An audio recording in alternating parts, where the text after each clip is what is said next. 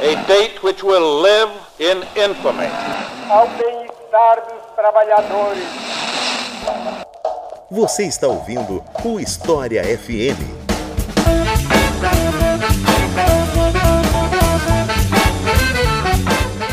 Salve ouvintes do História FM, bem-vindos a mais um episódio do podcast do Leitura Briga História. Eu sou Iclis Rodrigues e hoje vamos falar sobre o Brasil na Segunda Guerra e a FEB na Itália.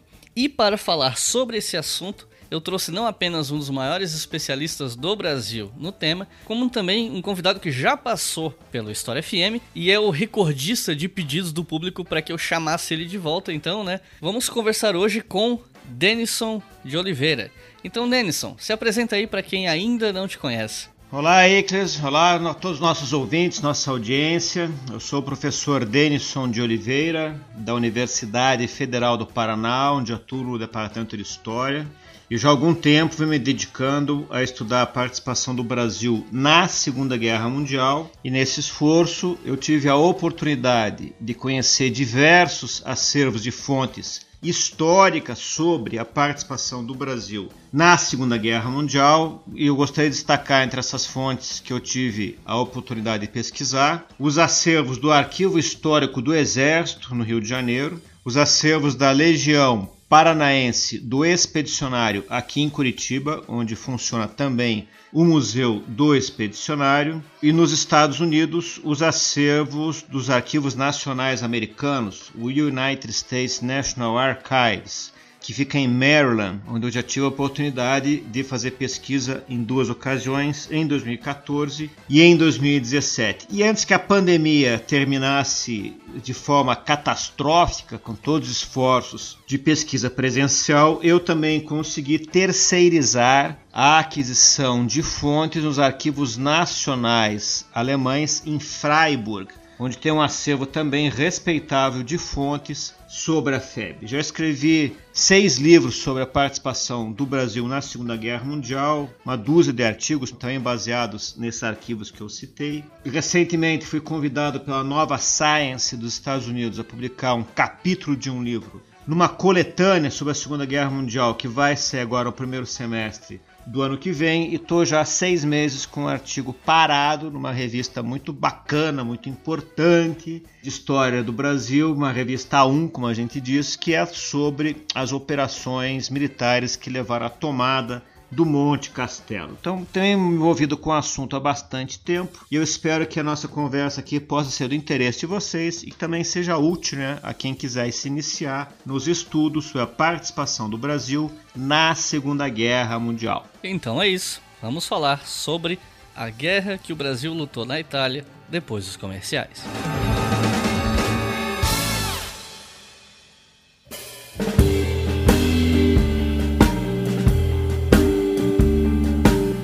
Pessoal, eu quero começar esse segmento de anúncios falando que não estranhe o meu tom de voz. É que eu tô gravando isso aqui logo depois de acordar, eu ainda tô processando que começou um dia novo.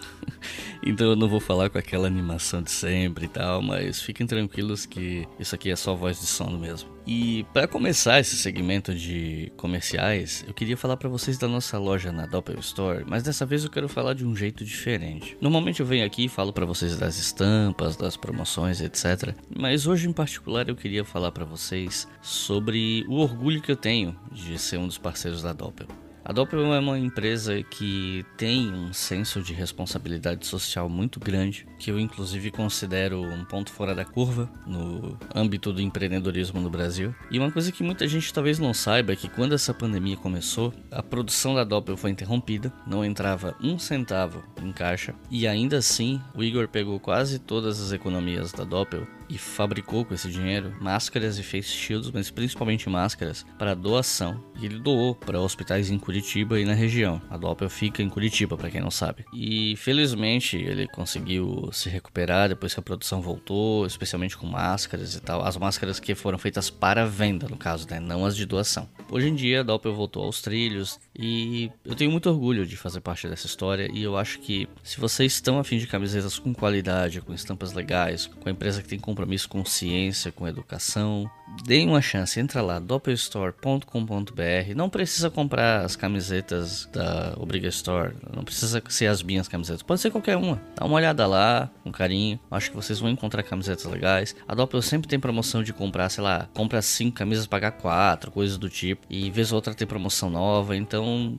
Lá na página inicial, com certeza vai ter banner com as promoções. Dá um pulo lá, eu acho que vocês vão gostar. É doppel com dois P's, doppelstore.com.br. Ou então você entra no post desse episódio ou qualquer episódio recente lá em storyfm.com. Embaixo do post lá vai ter um banner para vocês irem direto para Doppel Store. E também quero falar dos nossos novos apoiadores, porque como vocês sabem, tudo isso aqui é financiado pelos nossos ouvintes, colaboradores e os nossos novos apoiadores e apoiadoras são Igor de Lima, Flávio Pinheiro, Rogério da Cunha, Didios Havok, Aníbal Deboni, Severino Rome, Bia Godoy, Elisa Jordão, Maria Hermida, César Nardelli, Ivânia Nascimento, Priscila Frois, Juliana Zweifel, Marcelo Lima, Leandro França, Frederico Rosenthal, Luiz Pires e Márcio Turini. Muito obrigado pessoal, se eu errei o nome de alguém, me desculpem. E se você que está ouvindo quer fazer parte da lista dos novos apoiadores do episódio seguinte, é só acessar apoia.se barra a partir de dois reais por mês você colabora com todos os podcasts da casa e com cinco reais por mês vocês podem ouvir os episódios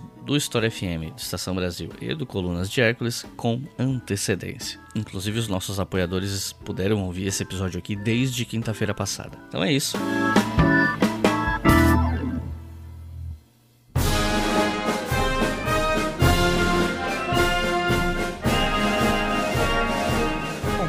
Começar, eu queria te perguntar qual era a posição do Brasil em relação à guerra que estava acontecendo na época, antes do Brasil declarar guerra ao eixo. Qual era a posição do governo Vargas em relação aos aliados e o eixo na Segunda Guerra Mundial, levando em conta que nós já temos um episódio sobre a Segunda Guerra que foi gravado com o Denison, inclusive. Então, se você que está ouvindo quiser saber mais, é só ouvir lá o nosso episódio 29 do História FM. Mas, enfim, qual era a posição do governo Vargas em relação aos aliados e o eixo. Ah, então, a posição do governo Vargas era de neutralidade, mas como sempre lembro o meu orientador de pós-doutorado, o professor Wagner Alves, ficar neutro é um luxo que não é para todos. Começa uma grande guerra mundial, as grandes potências fazem uma mobilização de massa, desenvolvem extensas operações militares, o comércio mundial entra em colapso, vários países passam por agudas crises econômicas durante a guerra, então, em princípio, quem não faz parte desse time das grandes nações, que não participa dessas grandes colisões militares, o interesse é ficar neutro. E ficar neutro é um luxo. O Brasil tentou ficar neutro, não conseguiu. Tanto o governo quanto o povo muito divididos com relação a continuar neutro ou entrar na guerra ao lado dos aliados, e eu tenho a convicção de que se não fosse os episódios que forçaram o Brasil entrar na guerra, o governo Vargas seguiria neutro, porque ficar neutro era a opção que melhor atendia aos nossos interesses, aos nossos interesses enquanto nação periférica, subordinada, dependente, que não teria nada específico a ganhar com a guerra, né? ao contrário daquelas grandes potências que se engalfinharam no conflito. Por conta da pressão popular que tomou uma dimensão de manifestações de massa nos grandes centros urbanos, depois dos torpedeamentos dos nossos navios em agosto de 42, Vargas, muito contra sua vontade, declara guerra aos países do eixo e formalmente o Brasil entra na Segunda Guerra Mundial no dia 22 de agosto de 1942. A balança do governo brasileiro começou a pender para o lado dos aliados, como você falou, né, por conta desses afundamentos e tal. Mas eu queria saber por que, que os submarinos alemães estavam atacando embarcações brasileiras e como é que isso escalou até chegar nessa declaração de guerra. É, o Vargas ele defendia a neutralidade, se declarou neutro, praticava essa neutralidade até que a Segunda Guerra Mundial efetivamente começa, no dia 1 de setembro de 39, e isso coloca um problema sério para o governo brasileiro, porque nosso maior parceiro comercial desde o ano anterior não era mais os Estados Unidos, era a Alemanha nazista. Muito interessante a gente ver né, como cresce, como aumenta o comércio entre Brasil e Alemanha. É um comércio que é do interesse do Brasil manter e a eclosão da guerra liquida com esse comércio. De forma residual, de forma marginal, algum comércio Brasil-Alemanha continua até maio de 1940 através de portos italianos. O Brasil fez dois grandes contratos de compra de armas que iam redundar na entrega de 1.082 canhões alemães, a maioria de última geração, por exército brasileiro. Parte dessas encomendas foi entregue ao Brasil depois que a guerra começou, através de portos italianos. Quer dizer, o que, que significa o começo da guerra? Significa o fim do comércio de além-mar da Alemanha com os outros países. Que a Marinha Real Britânica impõe um bloqueio naval, impede né, as trocas comerciais da Alemanha com os outros países, e o Brasil, consequentemente, vê extinguir o seu comércio com a Alemanha, que continua de forma residual até maio de 40 através da Itália. Quer dizer, os nossos navios vão até a Itália, embarcam ali as encomendas e voltam ao Brasil. Com a entrada da Itália na guerra, isso acaba. E aí não tem mais alternativa para o Brasil prosseguir com o seu comércio com a Alemanha. E aí então a tentação, ou as ofertas, ou a propensão governamental em aderir aos aliados, especificamente aos Estados Unidos, ela fica sem oposição. Porque havia sim uma facção do governo, inclusive o próprio Vargas Grau participava disso, que se sentia assim encorajada com o comércio com a Alemanha, via de forma positiva o comércio com a Alemanha, só que esse comércio é extinto. E o único parceiro comercial que resta ao Brasil são os Estados Unidos. Então é importante a gente notar, sabe, que não havia assim, uma facção pró-nazista ou pró-Alemanha no governo Vargas. Nunca houve qualquer plano do Brasil se juntar à Alemanha, do Brasil fazer operações militares conjuntas com a Alemanha. Isso nunca existiu.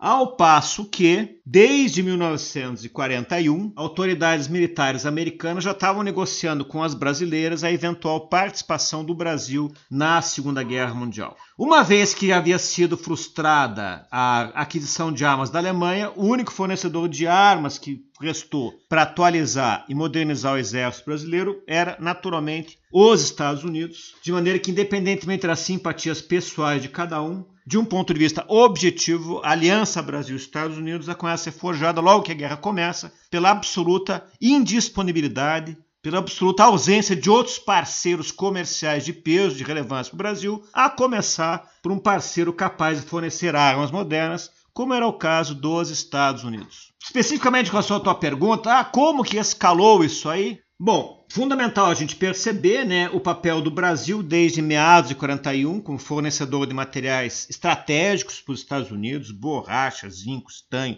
ferro, manganês, cristais de quartzo, até areias monazíticas, né, de onde era extraído o tório que vai ajudar a construir a bomba atômica americana, tudo isso vinha do Brasil. E era do interesse, naturalmente, do governo alemão impedir esse comércio. Os torpedeamentos de navios brasileiros começam na costa americana, já no início de 42. Em meados de 42, navios brasileiros que estão ali no Caribe, norte do Brasil, já também já são torpedeados. E em agosto, né, cedendo às pressões dos seus comandantes navais, o Hitler acaba autorizando aquele eufemismo né, que eles chamam de manobras livres na costa brasileira. Quem precipitou esse processo, e essa eu acho que tem que ser considerada, precisa rever um pouco a história nisso, sabe? Tinha que voltar aos livros de história e reescrever nessa declaração de guerra do Brasil, que objetivamente foi feita no dia 22 de maio de 42, quando o ministro da Aeronáutica brasileiro, Salgado Filho, anuncia né, nas redes, nas mídias sociais né, da época, né, que aviões da FAB, da Força Aérea Brasileira, já estão atacando os submarinos alemães em trânsito no Atlântico. Isso é uma declaração de guerra que ele fez. Essa declaração de guerra do Salgado Filho chega ao conhecimento da elite alemã em Berlim, que imediatamente começa a pensar em represálias contra o Brasil. E uma das represálias né, contra esse alinhamento não assumido do Brasil com os Estados Unidos é, sim, a autorização para que submarinos alemães venham à costa brasileira e torpedeiem navios de cabotagem brasileiros, que acaba acontecendo em grande escala em agosto de 1942. Brazil celebrates the 120th anniversary of her independence with a mobilization of manpower ready and determined to fight for that freedom.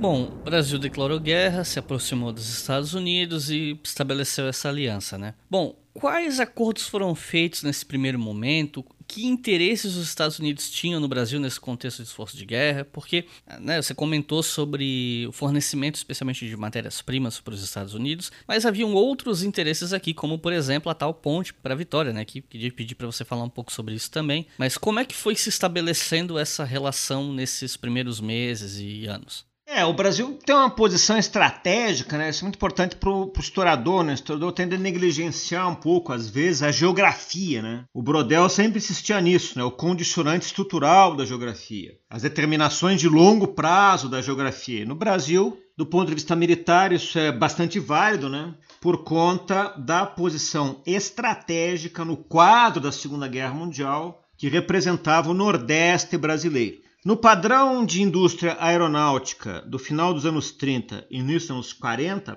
a autonomia das aeronaves em voo era relativamente pequena. Era necessário sucessivas escalas né, para reabastecimento, para manutenção. E a única maneira, então, de fazer uma ponte aérea ligando as indústrias localizadas em território norte-americano às frentes de batalha, no caso o deserto norte-africano é a principal frente de batalha a partir de 1941, por conta do envolvimento do Africa Corps na luta contra o 8 Exército Britânico no norte da África, a única ponte aérea que funcionava o ano inteiro era essa que passava pelo Brasil. Então, os suprimentos eram mandados de aeronave e as próprias aeronaves eram destinadas ao combate saindo dos Estados Unidos, fazendo escala no Caribe, eh, no Amapá, Belém, e aí Natal, e de Natal atravessavam o estreito, como eles chamam, né? a parte mais estreita do Atlântico Sul, até Dakar. E de lá eles tinham a opção de ir para o Egito e para o Extremo Oriente, seja para levar as aeronaves em trânsito, seja para usar as aeronaves para abastecer os Estados Unidos e seus aliados em guerra. Não existe nenhum documento formal que demonstre né, que o Getúlio Vargas havia autorizado a construção de bases aéreas americanas para fins de formação dessa ponte aérea já em junho de 1941. Quer dizer, seis meses antes dos Estados Unidos entrarem em guerra por conta do ataque a Pearl Harbor, o Brasil já estava abrigando essas bases americanas, já estava viabilizando essa ponte aérea vital para abastecer os britânicos em luta contra os alemães a norte da África, e o Vargas deu uma autorização que é verbal. Depois vai ser até formalizada essa autorização. Outro evento muito importante foi o ataque a Pearl Harbor, que é dezembro de 41, quando os japoneses atacam a base norte-americana da Esquadra Pacífico no Havaí. E isso provoca, né, no mês seguinte, a Conferência de Chanceleres, a reunião de ministros das relações exteriores de toda a América Latina, no Rio de Janeiro, para discutir a demanda americana né, de solidariedade continental, o engajamento de todo mundo, né, todos os países da América Latina, na defesa hemisférica. É um evento muito importante. O Brasil cedia essa convenção e organiza esse encontro, faz pressão em paralelo aos Estados Unidos para que todos os países da América Latina rompam relações, deixem ter qualquer contato com os países do eixo e alinhe, consequentemente, a América Latina com os Estados Unidos na Segunda Guerra Mundial. A conferência se encerra no dia 28 de janeiro de 42, é um enorme sucesso, um grande êxito diplomático dos Estados Unidos que consegue então fazer com que o Brasil seja um agente ativo no convencimento dos demais países latino-americanos em romper relações com os países do eixo Alemanha, Itália e Japão, o que acontece com apenas duas exceções importantes. A Argentina e o Chile não rompem relações naquele momento. Mas afora isso é um grande êxito e já dá uma dimensão assim do que é o alinhamento do Brasil com os Estados Unidos, que vai ficar mais intenso ainda em maio de 42, quando são assinados os acordos de Washington de ajuda econômica, de fomento econômico americano, para viabilizar a exploração de matérias-primas de interesse estratégico aqui no Brasil e sua exportação para os Estados Unidos. Já no ano 1940, segundo semestre, foi depois da queda da França, em junho, o Congresso americano aprovou o financiamento da construção de uma usina siderúrgica no Brasil, uma grande usina siderúrgica, era o sonho de Vargas, para deslanchar a industriação do Brasil, que vai ser a Companhia Siderúrgica de Volta Redonda, né? e que também é um passo importante né, nessa aliança Brasil-Estados Unidos. E aí, em janeiro de 42, essa conferência do Rio, o Brasil rompe relações com o eixo, quase todos os países rompem relações com o eixo na América Latina. Maio de 42 são os acordos de Washington, financiamento à produção de materiais estratégicos no Brasil, financiamento da produção de alimentos no Brasil, muito importantes esses acordos. E aí, ao longo desse ano de 1942, também é instalada né, a Comissão Conjunta de Defesa em Washington, particularmente depois da declaração de guerra do Brasil aos países do eixo, em agosto de 1942. É instalada essa Comissão Conjunta de Defesa em Washington, que inclusive foi tema do meu pós-doutorado, que deu um livro, né, o livro que chama-se Aliança Brasil-Estados Unidos, uma nova história do Brasil na Segunda Guerra Mundial, que vai ser o embrião da Força Expedicionária Brasileira. Porque na origem, e os americanos iam pressionando desde 1941, os americanos queriam aumentar a defesa do Nordeste brasileiro. Havia um grande receio de uma invasão nazista do Nordeste brasileiro Havia um grande medo no Estado-Maior americano de que o Africa Corps derrotasse o oitavo exército britânico na África do Norte, que as colônias francesas que já estavam servindo aos alemães fossem utilizadas como bases para atacar o Nordeste. Se o Nordeste brasileiro fosse atacado, os nazistas fariam uma base aeronaval ali, hipótese, capturariam as bases americanas ali em construção e usariam aquilo como instrumento para atacar ou os Estados Unidos ou o próprio canal do Panamá. Então esse era o receio. Vários planos foram feitos pelos americanos, por o caso de não haver boa vontade do Brasil em guarnecer o Nordeste, em fortalecer a defesa do Nordeste. Os americanos planejaram várias vezes a invasão do Brasil, a tomada do Nordeste, uma invasão preventiva, como eles gostam de dizer. Felizmente nada disso foi necessário. Essa comissão conjunta de defesa Brasil e Estados Unidos se reuniu em Washington e começa a planejar no segundo semestre 42, a guarnição do Nordeste, o reforço das defesas do Nordeste, que serão feitas com tropas brasileiras usando armamentos americanos. Isso acaba não acontecendo. Em outubro de 42, tem um grande desembarque americano e britânico nas colônias francesas da África do Norte. Tunísia, Argélia são uh, invadidas pelo exército americano e por tropas britânicas. Isso precipita o colapso da resistência às tropas alemãs na África do Norte, o África Corps começa efetivamente a ser destruído a partir de então, já havia sido derrotado em Alamein, recuando para Tunísia encontra os efetivos anglo-americanos.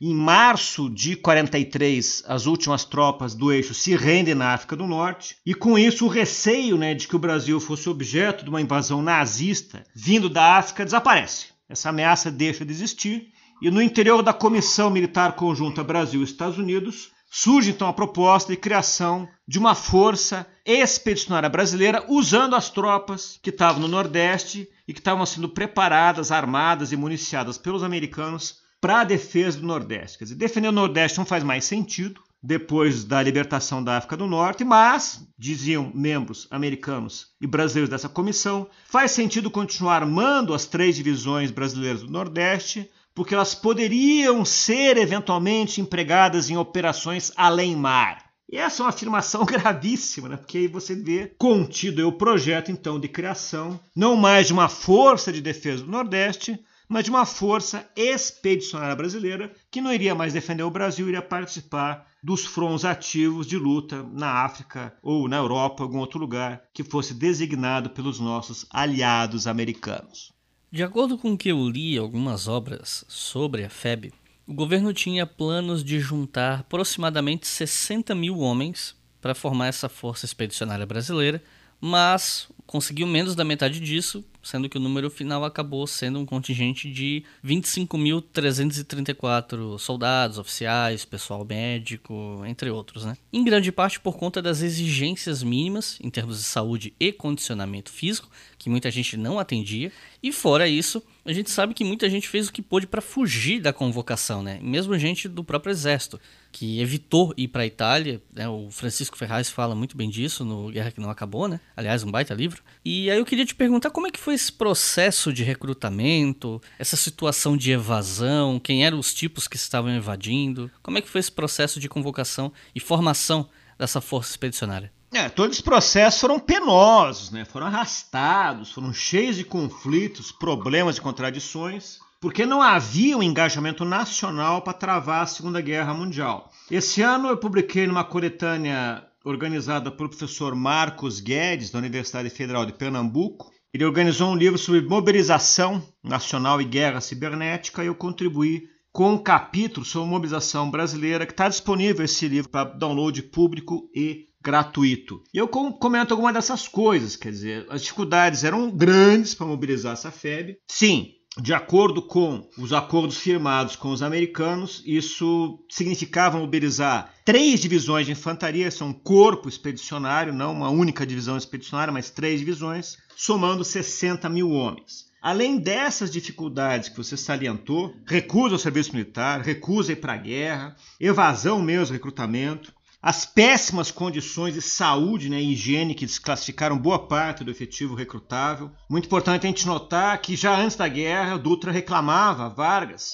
que por conta das condições médicas e do analfabetismo, ele estava recusando 70% do efetivo disponível para engajamento, não tinha como aproveitar. Aí vem a guerra, essa situação piora, os elementos mais bem qualificados, mais bem instruídos, mais bem relacionados fogem, essa é palavra, fogem, ao recrutamento e a base recrutava muito pequena. Pra você ter uma ideia, a FEB teve pouco mais de 1.200 voluntários, um efetivo de 25 mil, quer dizer. Quem não foi recrutado à força era exceção, uma exceção bem pequena, por sinal. E aí a dificuldade que se punha, né? Você recrutar um efetivo grande como era esse de 60 mil homens. E eu acho que, à luz das pesquisas que eu fiz, a gente tem que relativizar um pouco esses desafios, que são desafios organizacionais, sociais e econômicos, né? Em você mobilizar uma, uma, uma força esse personagem brasileira, deixar isso um pouco de lado e realçar a mudança, a incrível transformação que ocorreu no panorama estratégico da guerra entre o momento que a FEB é criada, que é agosto de 1953, e o momento que a FEB embarca, que é junho de 1954, rumo à Itália. Que a pressão né, das autoridades brasileiras era para usar a FEB para obter armas dos americanos. E isso acaba ficando difícil, extremamente difícil em 43, né, quando a FEB é criada, porque os americanos já estabeleceram o princípio que só vão armar quem está combatendo. Então a ideia de armar uma FEB para ficar no Brasil não vai rolar. Tá? Não tem condição disso acontecer. A prioridade é armar efetivos que estão engajados em luta contra o eixo. E o Brasil não estava engajado em front nenhum. Então a elite brasileira percebe que eles têm que mandar essa FEB para a guerra para manter os fornecimentos de armas americanas. Só que isso também não acontece, porque a prioridade dos Estados Unidos é primeiro armar o seu próprio exército. O exército americano cresce de maneira extraordinária durante a guerra. Antes da Segunda Guerra Mundial, o exército americano tinha qualquer coisa como 120 mil, 140 mil homens. No momento que a guerra começa, já são 1 milhão e 400 mil, 1 milhão e meio de homens.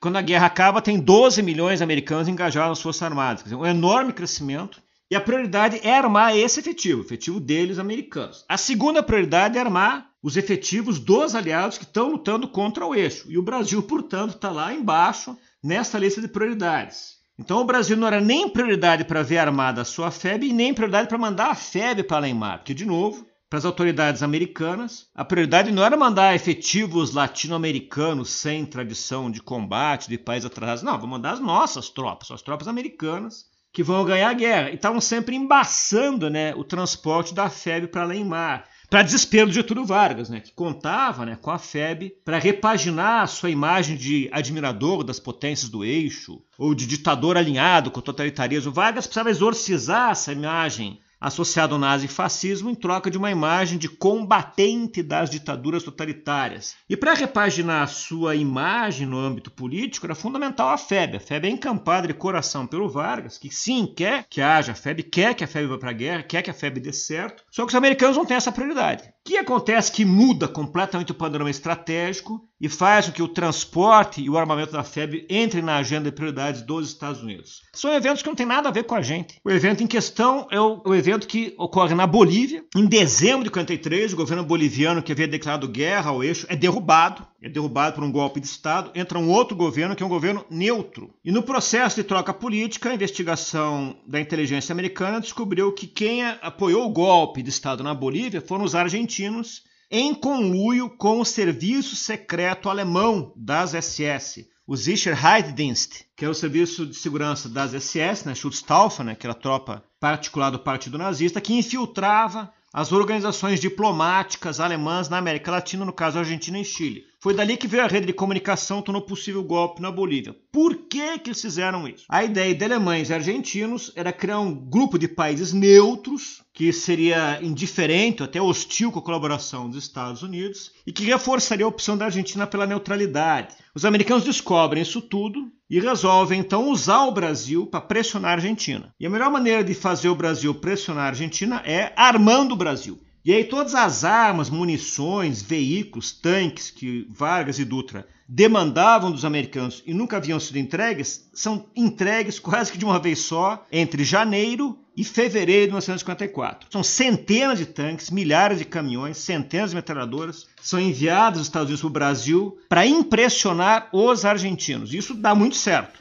uma pressão dá muito certo. Isso aumenta o poder relativo do Vargas, que estava uma fase de baixa com seus parceiros americanos. Então, além de ter conseguido o armamento necessário para fazer duas divisões blindadas, duas divisões de tanques mandadas para o Brasil entre janeiro e fevereiro de 44, o Vargas também consegue pressionar os Estados Unidos para enviar a FEB para a guerra, porque só os americanos poderiam levar a FEB para a guerra, né? O Brasil não tinha marinha adequada para levar um efetivo grande como aquele. Então foi meio por acaso, assim, foi uma mudança no contexto estratégico que levou então né, o reforço da importância do Brasil, que fica armado até os dentes, contrabalançar os argentinos. E sim, aí o Vargas consegue obrigar os americanos a levar a febre para a guerra, coisa que para eles era de muito baixa prioridade. E é dessa forma que a força expedicionária brasileira é enviada para lutar além mar. Para onde? Não se sabia. Muito interessante a fase do Oswaldo Aranha, ministro das Relações Exteriores, né, o chanceler de Vargas, pró-americano, muito aliado com os Estados Unidos, que dizia taxa de para os americanos. Vocês podem mandar a febre para Europa, vocês podem mandar para a África, podem mandar para o Pacífico, podem mandar para onde vocês quiserem, mas mandem a febre para a guerra, que é um fator de prestígio para o governo Vargas ter tropas brasileiras combatendo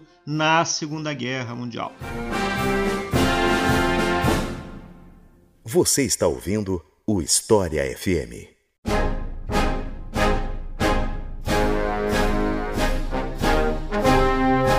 Tropas convocadas, Estados Unidos enviando armamentos, enviando tanque, enviando veículo.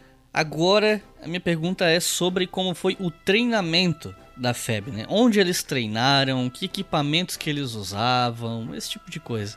Cara, essa é uma das grandes tragédias da história brasileira. Eu, como pesquisador, eu não me conformo com essa parte da história, eu fico muito revoltado vidas poderiam ter sido preservadas, nosso desempenho em combate poderia ter sido muito melhor se o Dutra não tivesse usado da FEB pressionar os americanos a cumprir com a sua parte no acordo, que era o envio de armas para treinamento. Quer dizer, o Brasil se comprometeu a enviar três divisões, e para treinar essas divisões, os americanos se comprometeram a enviar metade, 50%, do armamento e do equipamento de uma divisão de infantaria americana para que essas três divisões da FEB treinassem em rodízio. Quer dizer, você tem três divisões para treinar, tem o equipamento de treinamento para metade de uma só, mas tudo bem, faz rodízio, todo mundo vai treinar com as armas, com os equipamentos americanos. Isso não aconteceu.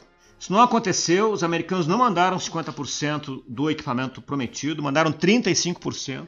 Nesse pouco mais de um terço que mandaram, faltou muita coisa importante, a começar por todos os fuzis. O fuzil semiautomático Garand, que foi adotado em 1936 pelo exército americano, que era padrão da infantaria americana, não foi enviado para o Brasil, nem no Brasil, nem na Itália. E os americanos daí então ficaram sonegando a sua parte no acordo. Por quê? Porque eles queriam forçar o Dutra a usar os seus estoques de armas e munições. O Brasil tinha 400 mil fuzis em uso, metade disso em estoque, novo em folha. Fuzis Mauser foram comprados antes da guerra começar da Alemanha. O Brasil já era autossuficiente em munição para fuzil e metralhadora. O Brasil usava a metralhadora Madsen, fabricava munição dessa metralhadora, a gente tinha umas 3 mil metralhadoras dessa. Então, se você for ver assim as disponibilidades de armas e munições do exército para treinar a FEB, elas eram excelentes, eram condições de abundância. Tava sobrando arma, sobrando munição. Imagina, você ter 400 mil fuzis para treinar 25 mil soldados. Cada fuzil tinha 400, 500 tiros para dar.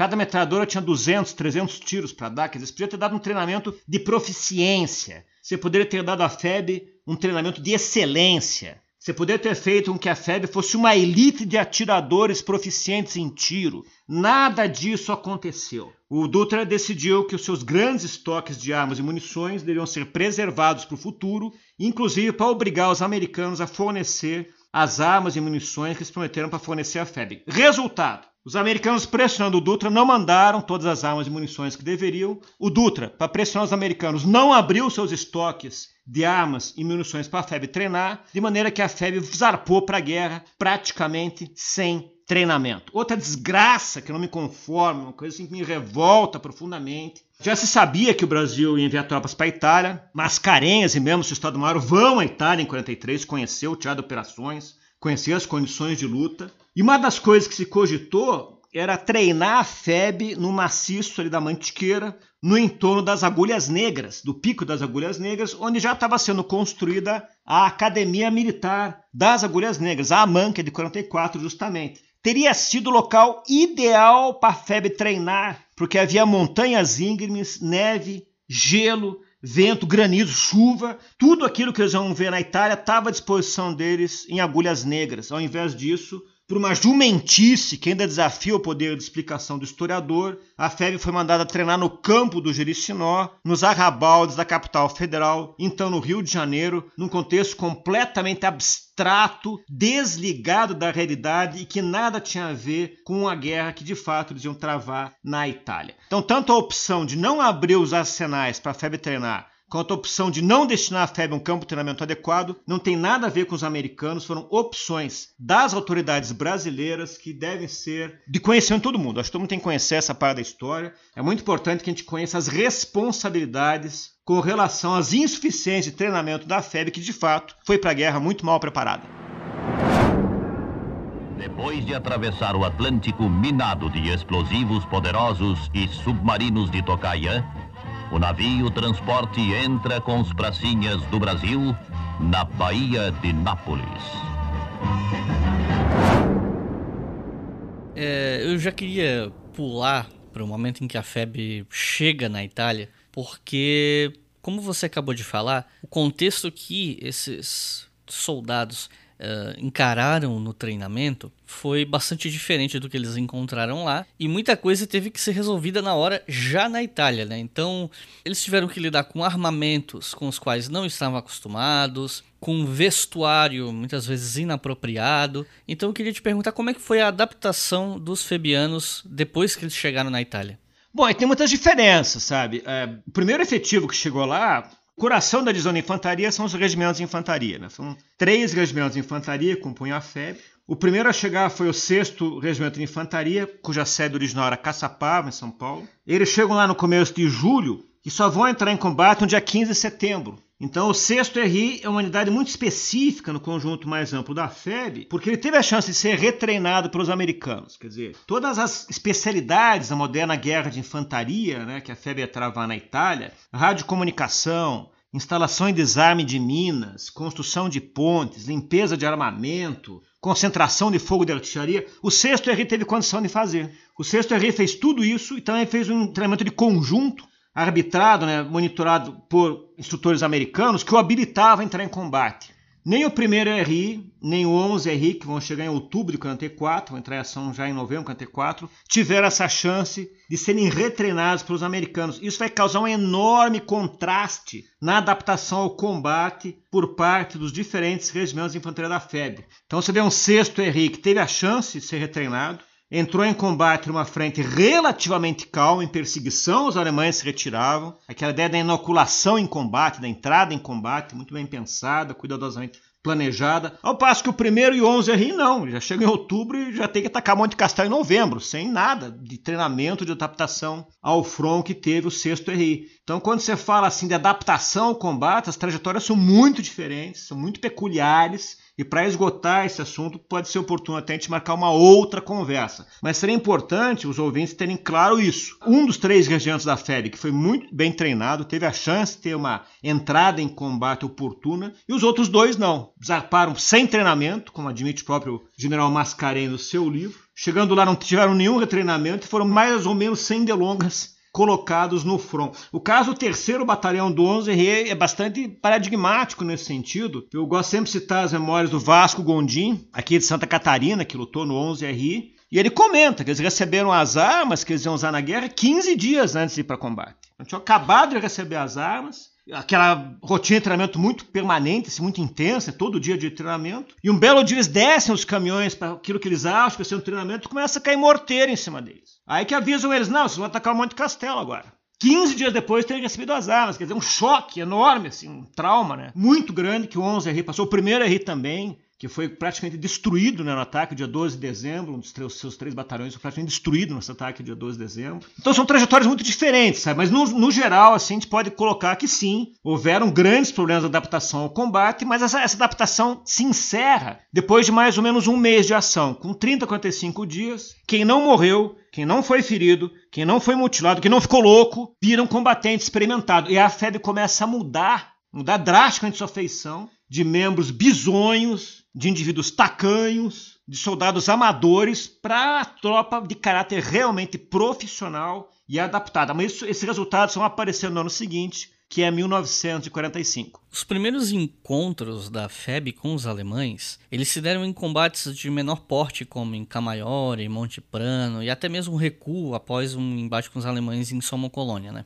E eu tô falando disso porque normalmente quando se fala nas batalhas da FEB, as pessoas lembram de Monte Castelo, lembram de Montese, e um ou outro mais iniciado lembra né, de Colecchio, Fornovo e da rendição dos alemães. Só que houveram outros embates, mesmo que em boa parte deles de menor escala, e em partes esse episódio aqui é uma forma de tentar trazer luz a esses eventos, né, para o pessoal ver que a FEB na Itália foi mais do que Monte Castelo e Montese, né? Então houveram esses embates iniciais e tal. Então eu queria ouvir de você sobre como foram esses primeiros meses da FEB na Itália antes de chegar a Monte Castelo. Pois é, esses primeiros meses se referem exclusivamente ao primeiro regimento que chegou, ao 6 RI. O 6 RI é a primeira tropa nossa a entrar em combate em 15 de setembro de 44 e trava essa campanha secundária, vamos dizer assim, né, num front mais marginal, assim, né, que é perseguir os alemães. Estamos retirando para a linha gótica entre setembro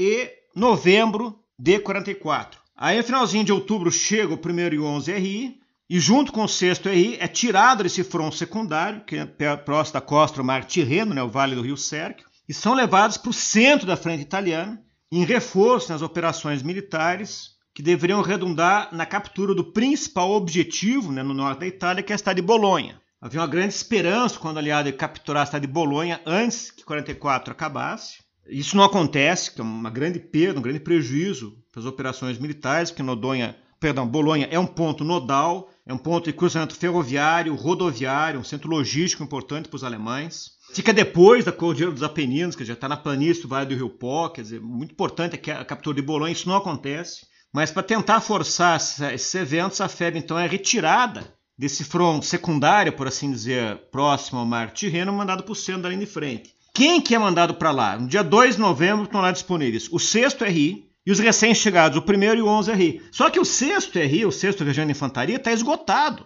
Os caras estão desde 15 de setembro em ação contínua, sem parar. Estão completamente exaustos de combate. Só que eles são experientes. Então você tem um terço da tropa que é experiente, mas está esgotado, não tem condição de fazer mais nada. E tem dois terços da tropa, dos dois regimentos de infantaria, que têm muita disposição, estão descansados, só que nada sabem da guerra. Tá? Então é o, o contraste acontecer. Por que, que Monte Castelo é importante? Porque o Monte Castelo ele é a fase mais prolongada da campanha da febre. Então tem uma fase inicial que vai de 15 de setembro até 2 de novembro, e outra fase que vai do dia 2 de novembro até o dia 3 de março do ano seguinte. Então você pega o mês inteiro de novembro, dezembro, janeiro, fevereiro e março, cinco meses de campanha, do tempo que a febre ficou fora, cinco meses são dedicados ao Monte Castelo. E por que o Monte Castelo? Porque ele era um dos morros da cordilheira que margeava, corria ao longo da rodovia 64, a rodovia que ia dar em Bolonha justamente. É vital liberar o tráfego nessa estrada para prosseguir o caminho para Bolonha. Mas Liberar a estrada implica tomar todos os morros que estão ao longo da estrada, e um desses morros era o Monte Castelo, que por opção do comando brasileiro foi alçada a condição de alvo prioritário em três diferentes ataques que a febre fechou contra a posição,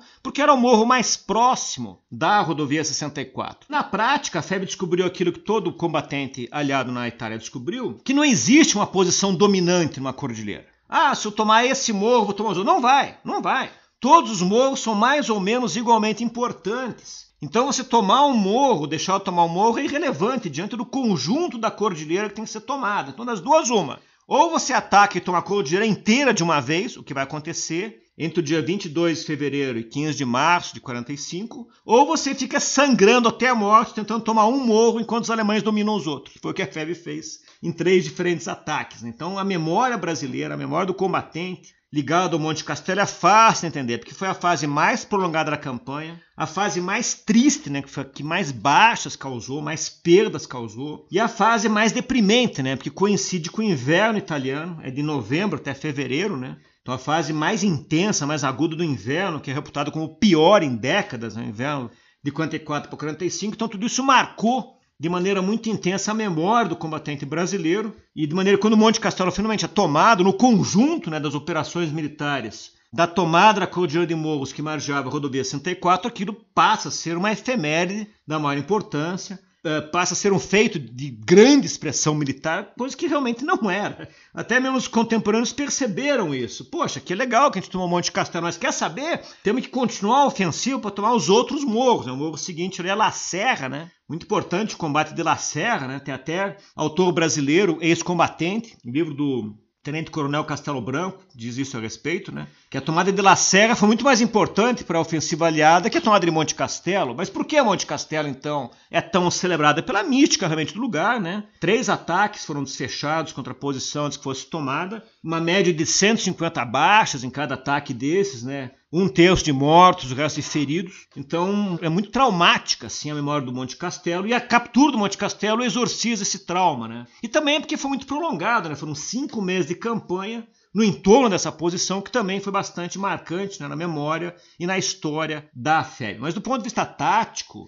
do ponto de vista da importância da posição, não é tudo isso não, sabe? Não é nada decisivo, não é tão relevante quanto parece, mas foi o trauma que ficou, foi o impacto que ficou, foi uma experiência bastante violenta e depressiva, e é por isso então que o Monte Castelo ocupa o lugar que ocupa na memória militar brasileira. As ordens são taxativas.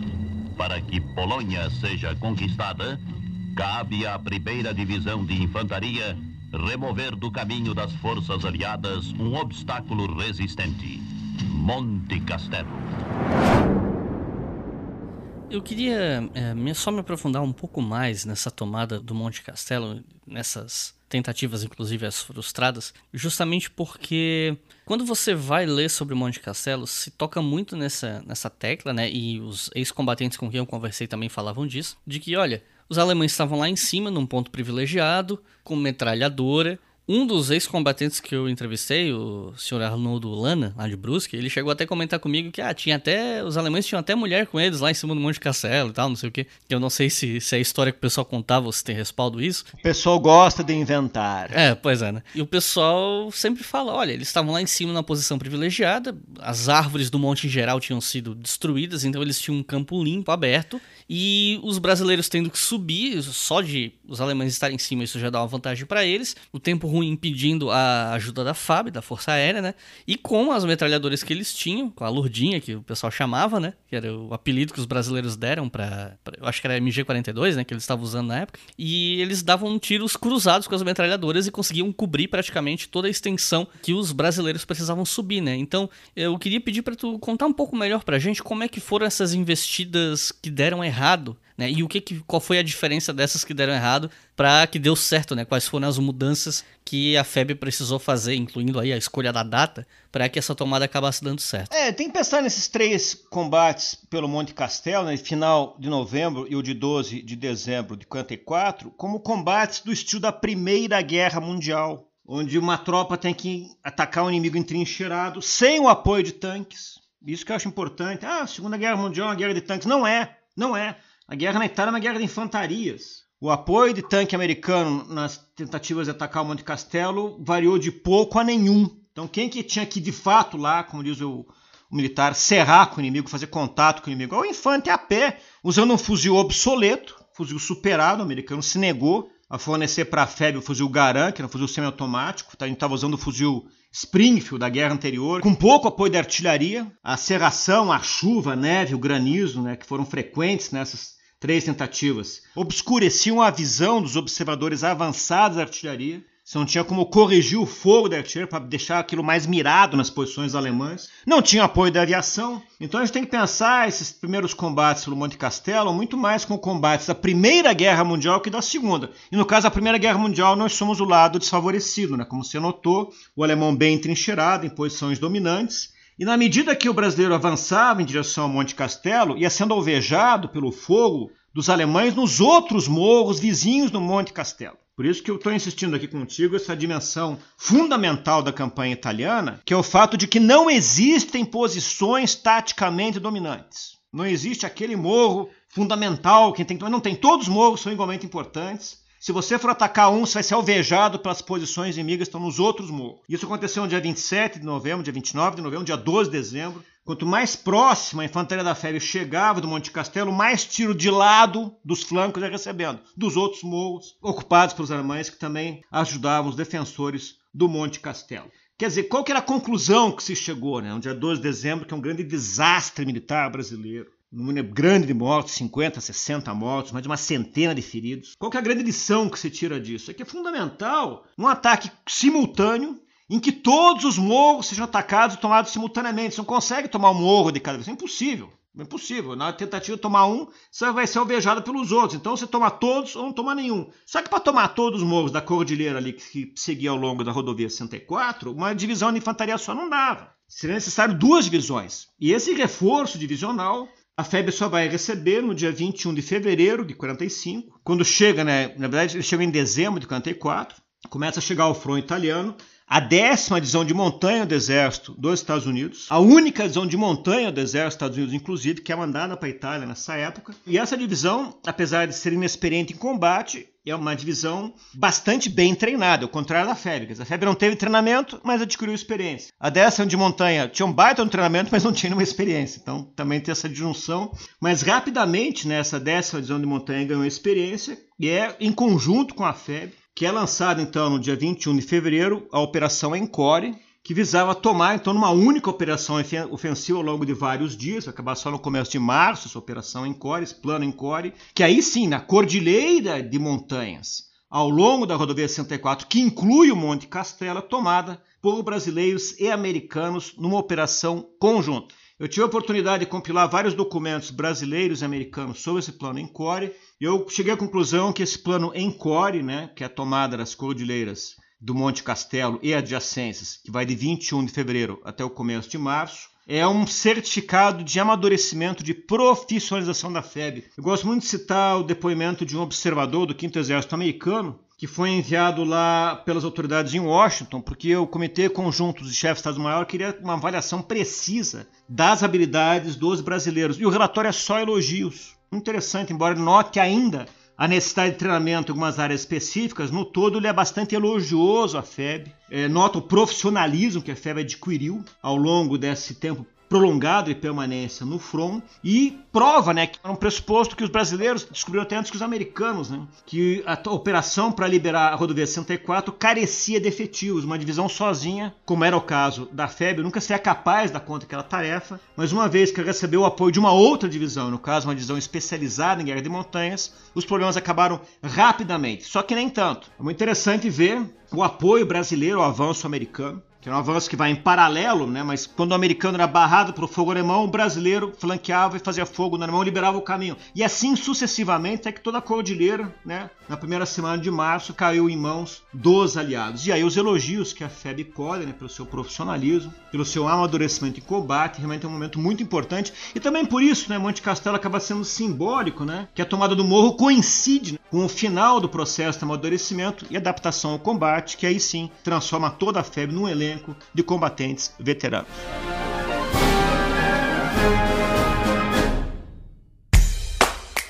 Leitura Obrigatória é um selo de produção de podcasts de história e humanidades. E a nossa campanha no Apoia-se financia esse e todos os outros podcasts. Então acesse apoia.se barra e colabore para manter esse projeto educacional gratuito no ar.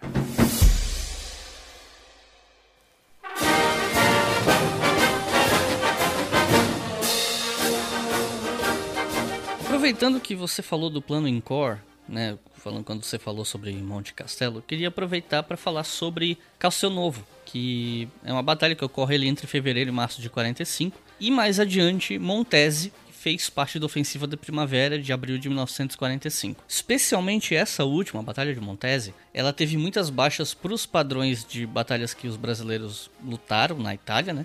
E a cidade de Montese, o vilarejo, ele foi muito castigado pela artilharia alemã que achou que o avanço principal ali no Vale do Pó seria por Montese, né? Pelo menos eu tinha li em algum lugar, não lembro qual. Então eu, a gente pode ir por partes, né? Primeiro a gente deixa Montese para depois, mas começando. Batalha de Castelo Novo. O que, que foi essa batalha? Ah, então, isso ainda é parte das operações que tem conexão com o Tomado do Monte Castelo, que ainda é continuação daquela mesma cordilheira. O, o Castel Novo e Sopraçaço, né, que essas posições são tomadas em março de 55, elas são mais próximas ainda da rodovia 64 que o próprio Monte Castelo. Tem fotos do Sopraçaço que é impressionante. Eu tive lá também, fiz uma visita ao local em 2010. Tem as imagens da época, consegui imagens também no National Archives, na pesquisa que eu fiz nos Estados Unidos. É impressionante. Parece que dali do morro, jogando uma pedra, você acerta os caras que estão passando rodovia ali, né? Então ainda faz parte dessas operações de liberação do uso da rodovia 64 e também foi feito em conjunto com a décima de montanha, que embora atacando num eixo diferente, atacou no mesmo momento que a gente. Então, de novo, né? Teve a ideia de um avanço em paralelo no qual as duas unidades se apoiam mutuamente. E essa operação em Core se encerra no princípio de março e ela assusta tanto os alemães que eles chegam a trazer reservas para bloquear o avanço americano e brasileiro, que eles estão achando que vão tomar Bolonha. Na velocidade do avanço brasileiro-americano, tomando as últimas resistências as, das posições que garantiam o domínio da rodovia 64, então vão atacar Bolonha. Então, e aí os americanos veem isso. Os alemães estão reforçando a frente, eles param o avanço, interrompe a operação Encore, que foi bem cedida, tomou todas as posições que desejava, limpou os morros que marjavam a rodovia 64, e deu um recado para os alemães, né, que aquele avanço poderia prosseguir até Bolonha. Isso não acontece, porque a logística não permite, né, o prosseguimento do avanço, nem era esse o plano, mas, mas criou um excelente ponto de partida para a ofensiva principal, que ia ser deslanchada no mês seguinte, em abril de 45, a partir de 12 de abril de 45, acabou sendo adiado para o dia 14 de abril de 45, que era a ofensiva final da campanha da Itália que uma vez tomadas essas últimas elevações, entre as quais se localizava a cidade de Montese, acabou as elevações. Agora que você tem o Vale do Rio Pó, uma grande planície que margeia né, esse grande rio italiano que é o Rio Pó, e não tem mais montanhas. Quer dizer, as vantagens defensivas dos alemães acabaram. Eles vão ter que lutar no terreno plano contra os aliados, que tem mais tanques, mais artilharia, mais aviação, mais logística, mais transporte. É o fim, meio que o fim da guerra, né? E essa ofensiva da primavera está sendo pensada assim para ser a ofensiva final dos exércitos aliados na Itália para libertar a Itália de uma vez toda e liquidar com a guerra naquele teatro de operações. E aí é a fórmula que foi empregada para romper a linha alemã, abrir o caminho efetivamente né, para Bolonha, para o norte da Itália, é a mesma fórmula que foi usada com sucesso no plano Encore, um avanço principal da parte da décima região de montanha, com seus flancos protegidos pela FEB. O que, que o plano Encore deu certo? Porque dessa região de montanha não precisava perder nem tempo nem energia limpando áreas conquistadas ou garantindo a segurança das suas comunicações ou eliminando focos. Não, quem fazia isso era a FEB. Então a décima de montanha podia usar todo o seu potencial ofensivo para isso mesmo, para atacar, para fazer ofensiva. Essa fórmula que deu certo no plano Encore é repetida na ofensiva de primavera, aí com sucesso ainda maior, né? Porque o ataque inicial da décima de montanha, dia 14 de abril, é um desastre, uma catástrofe. Eles perdem mais de 500 homens, entre mortos e feridos, sem conseguir grandes ganhos, ao passo que o ataque em paralelo que a FEB fazia foi um grande sucesso. O objetivo era tomar a cidade de Montese, Montese foi tomada, isso dá um recado para os alemães, que dedicam então ao ataque dos brasileiros a maior parte do seu fogo de artilharia. 60% das granadas de canhões alemães caem sobre a FEB no dia 14 de abril, livrando, consequentemente, né, a décima de onde montanha de ser alvo da artilharia alemã. Então foi um grande serviço que a FEB fez, um grande sacrifício. 34 brasileiros morreram nesse dia, centenas foram feridos. É a maior perda da FEB no combate singular, certamente a Montese, muito sangrenta a batalha. Foram mais de 400 baixas, né? Sim, sim.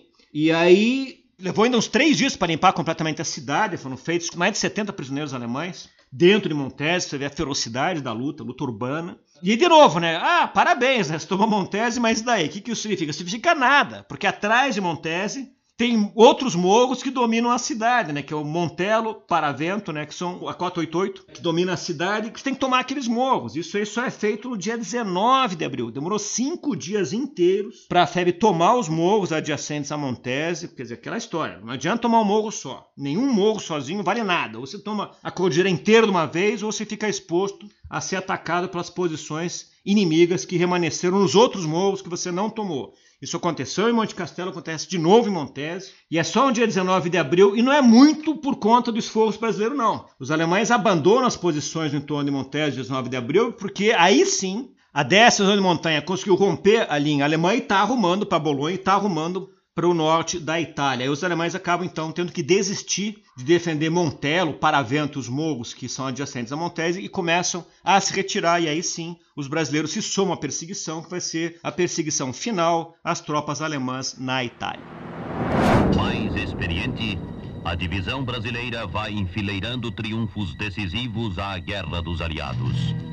Monte Castelo, La Serra, Soprasso, Castelnuovo, Montesi, Colecchio. Por fim, os últimos engajamentos da FEB em combate contra os alemães foram em Colecchio e Fornovo de Taro, onde quase 15 mil alemães e italianos se renderam à FEB, uma situação que ainda hoje impressiona muita gente que descobre essa história, né? A derrota alemã já era certa, né? Dois dias antes do suicídio de Hitler, que essa rendição aconteceu. E aí eu queria te perguntar sobre como foram essas batalhas ali em Colecchio e Fornovo de Taro e como se deu essa rendição. É, foram episódios bastante singulares, porque a febre demorou, essa é a verdade, né? demorou para se unir à perseguição rumo aos alemães em retirada, né? Porque a demora nossa em vencer as resistências em Montese deu tempo aos alemães de fugir, essa é a verdade cruel. Então, quando eh, no dia 19 de abril a febre finalmente limpa os morros em volta de Montese, os alemães já estão longe, né? E a sensação que dá é que não podem mais ser alcançados, né? Interessante ver a velocidade que os alemães conseguem retrair depois que a linha deles é rompida pelos americanos. Então é ordenado a FEB, que vai em paralelo ao avanço americano, como sempre, para garantir a segurança dos flancos americanos, mas sem muita esperança, sim, de ver combates. Vai ser somente uns 80 ou 90 quilômetros depois, nas cercanias de Colecchio, que são encontradas vanguardas alemãs por conta do avanço que foi feito pelo nosso esquadrão de cavalaria. A FEB, além de operar com tropas a pé, também tinha esse esquadrão de carros, 15 carros uh, de combate sobre rodas, veículos com seis rodas, com pneus, que são os carros que têm o nome de Greyhound, né, do americano chama Greyhound esses carros, né, que são carros de reconhecimento, são veículos leves, um canhãozinho leve, 37mm, blindagem leve, para fazer reconhecimento, né, fazer combate. Eles encontram os alemães em Colec. São reforçados por elementos 6 RI e depois do 11 RI. Tem um tiroteio feroz em Colec, no dia 26 de abril, que redunda com a vitória dos brasileiros, que fazem uns 300 prisioneiros. Dezenas de alemães são mortos nesse combate. E saindo em perseguição aos alemães que fogem de Colec, eles vão até Fornovo, no caminho de Fornovo, são emboscados por um grande efetivo alemão, armas antiaéreas automáticas, artilharia pesada, que barra o caminho dos brasileiros de Colec para Fornovo. Outros efetivos da FEB são trazidos de caminhão para o local e começa a cercar os alemães em Fornovo, que na noite do dia 28 de abril, depois de ferozes combates que duraram a noite inteira, faz uma proposta de rendição aos brasileiros. E esse primeiro contato de alemães com brasileiros, eles indicam que são 6 mil os alemães que estão tentando escapar rumo ao norte, que foram barrados pelos brasileiros que querem se render. Na rendição propriamente dita, que ocorre no dia 29 de abril, aparecem 15 mil alemães, e dois generais, um general alemão e um italiano, né, remanescente das forças armadas do regime fascista de Mussolini, que ainda subsistia no norte da Itália. E é um grande êxito brasileiro. Interessante a gente ver né, a preocupação do comando americano que eles não sabiam do paradeiro dessa divisão alemã que vai se render aos brasileiros, né, que é a centésima quadragésima oitava divisão de infantaria alemã que estava ocupando, né, guarnecendo a base naval de La Spezia, no Mar Tirreno. E eles se retiram de lá no dia 26 para 27 de abril e vão para o norte da Itália, fugindo, com todas as outras divisões alemãs estavam fugindo, só que são interceptadas pelos brasileiros. Então, uma, uma coincidência curiosa, que os brasileiros se atrasaram na perseguição aos alemães, mas a centésima, quadragésima oitava divisão alemã também se atrasou na retirada. Isso leva ao choque dos elementos das duas divisões, que redundam então nos combates de Colec e Fornovo, que acabam de forma amplamente exitosa, gloriosa, eu diria para a FEB, que contando com 3 mil homens, duas baterias de artilharia e um grupamento de carros de combate, forçou a rendição de 15 mil alemães. E também teve o auxílio de um pelotão de tanques Sherman americano, quatro tanques Sherman, ajudaram a gente, um dos quais foi destruído por mina, um outro foi destruído por tiro de bazuca dos alemães, também usavam bazucas nessa fase da guerra. Então sobraram dois tanques para ajudar a FEB, mas foi suficiente para a FEB se impor aos alemães, que depois de duros combates, dezenas de alemães são mortos nesse combate, cinco brasileiros perecem também nesses combates, eles se convencem a se renderem. E é importante notar que eles se renderam antes da morte do Hitler, né? Porque até a morte do Hitler não tinha havido rendição nenhuma, né? Justamente por temerem as punições temerem né, os militares alemães serem vítimas de punições, suas famílias podiam ser punidas né, caso se rendessem. Então, essa rendição realmente é um fato bastante grave e que reveste assim, a participação da FEB na campanha da Itália de uma grandiosidade que é difícil encontrar em outros efetivos, né, porque não houve, de forma alguma, não houve na campanha da Itália rendição de uma divisão inteira aos seus oponentes, como aconteceu em Fornovo, no caso da centésima quadragésima oitava divisão de infantaria, que se rende então a elementos da FEB. E como foi a desmobilização da FEB e a volta para casa? Eu quero fazer um episódio inteiro sobre isso no futuro, só sobre a reintegração dos ex-combatentes e tal. Mas eu acho que a gente pode conversar um pouco sobre esse imediato pós-guerra, pelo menos os meses após o fim, né? Eu acho que tem aí duas coisas que são interessantes para a gente focar. Uma delas é o fato de que a FEB tinha sido designada para ser uma tropa de ocupação na Áustria, né? Mas ela foi desmobilizada antes. E ainda hoje se discute os motivos dessa desmobilização. Né? Se fala muito na tese de que ah, o Vargas quis desmobilizar a FEB porque ele tinha medo que a FEB ia voltar e seria usado contra ele para derrubar o governo dele. Eu sei que essa tese é contestada por alguns autores. E a outra coisa, né, é o tratamento dos feridos da FEB no exterior, que é algo sobre o qual você fala no seu livro, né, no Aliança Brasil-Estados Unidos. Eu já te falando sobre isso algumas vezes. Então eu queria te perguntar o que, que a gente pode falar sobre esses dois pontos? A desmobilização da FEB, os motivos dela, do porquê que ela foi desmobilizada tão rápido, e sobre o tratamento dos feridos da FEB. É, então, é, realmente, como você notou, é uma versão que corre, um boato, não tem base na realidade. Vargas não temia a FEB. Pelo contrário, o Vargas foi o grande vitorioso com a criação e com a volta da FEB. O Vargas contava usar a FEB para repaginar sua imagem de ditador, totalitário, simpatizante do nazismo, admirador do fascismo, né? Ele tinha que converter isso né, numa outra figura política que seria a figura do combatente da democracia, né, do combatente dos regimes totalitários. E quem poderia propiciar o Vargas essa transformação política de 180 graus era a FEB. Então não há antagonismo entre Vargas e a FEB. Não havia nenhum receio de Vargas. Isso não existe, tá? Pelo contrário, o Vargas só teve a se beneficiar com a FEB, com a volta da FEB ao Brasil. Quem que temia a febre? Era o Dutra. O Dutra estava preocupado porque entre os febianos, os praças, né, não os oficiais, os oficiais detestavam Vargas, mas os praças os soldados mais baixa patente, né? Soldado, cabo, sargento, subtenente, eles eram muito simpáticos ao vaguismo. O Vargas era muito popular na época, né? E o Dutra temia que a FEB fosse usada para engrossar a campanha eleitoral do Vargas, que o Vargas queria ficar no poder. Vargas não queria sair do poder para ter eleições, ele queria ficar no poder até as eleições. E para isso, Vargas lançou uma campanha, uma campanha que pedia a permanência de Vargas no poder até as eleições que é a campanha queremista, de queremos Getúlio, né? queremos que Getúlio fique. A campanha queremista, então, que tem um grande apelo popular, porque Vargas era muito popular, e o Dutra temia, tinha medo que a FEB engrossasse a campanha queremista, que seria catastrófico para ele, que essa campanha queremista tivesse sucesso, não haveria eleições. E ele não poderia ser candidato, não, ele não ia virar presidente. Então Dutra era o mais interessado em dissolver a FEB antes mesmo que a FEB voltasse ao Brasil, ao contrário do Vargas, que tinha lucrar com a volta da FEB como unidade inteira ao Brasil. Outra motivação para o Vargas acabar com a FEB foi encontrada pelo professor Francisco Ferraz, na pesquisa que ele fez no Arquivo Histórico do Exército. O professor Francisco Ferraz achou um documento muito interessante, que é uma reunião de Dutra com os seus generais, eles discutem o destino da FEB, e o Dutra assume que vai dissolver a FEB para impedir que a FEB seja infiltrada pelo comunismo que o Partido Comunista Brasileiro tinha voltado à legalidade. Ele volta com uma aura muito importante, né, com prestígio muito importante, que apesar dos principais líderes do Partido Comunista Brasileiro estarem na cadeia há 10 anos, né, ou estarem no exílio, né, ou estarem na clandestinidade, eles têm um prestígio muito grande por conta do papel que é atribuído à União Soviética na derrota do nazifascismo. Quer dizer, ao contrário da geração de hoje, né, que é muito dominada por Hollywood, tende a achar que a, a desembarque na Normandia decidiu a Segunda Guerra Mundial, essa bobajada americana, né? Na época não era assim. Na época, o senso comum, né, é um conhecimento que as pessoas comuns tinham. A União Soviética tinha sido a grande responsável pela destruição do nazifascismo, e isso rebatia de alguma forma em prestígio para o Partido Comunista, né, como sendo uma entidade alinhada com a União Soviética. Então, o Dutra tem essa alegação nesse documento: ah, vou acabar com a FEB, para que ela não seja infiltrada por comunistas. Detalhe é que os comunistas já estavam na campanha queremista do Queremos Tudo também, né? Então você fica na dúvida, mas esse cara está com medo do comunismo ou do continuismo do Vargas, né?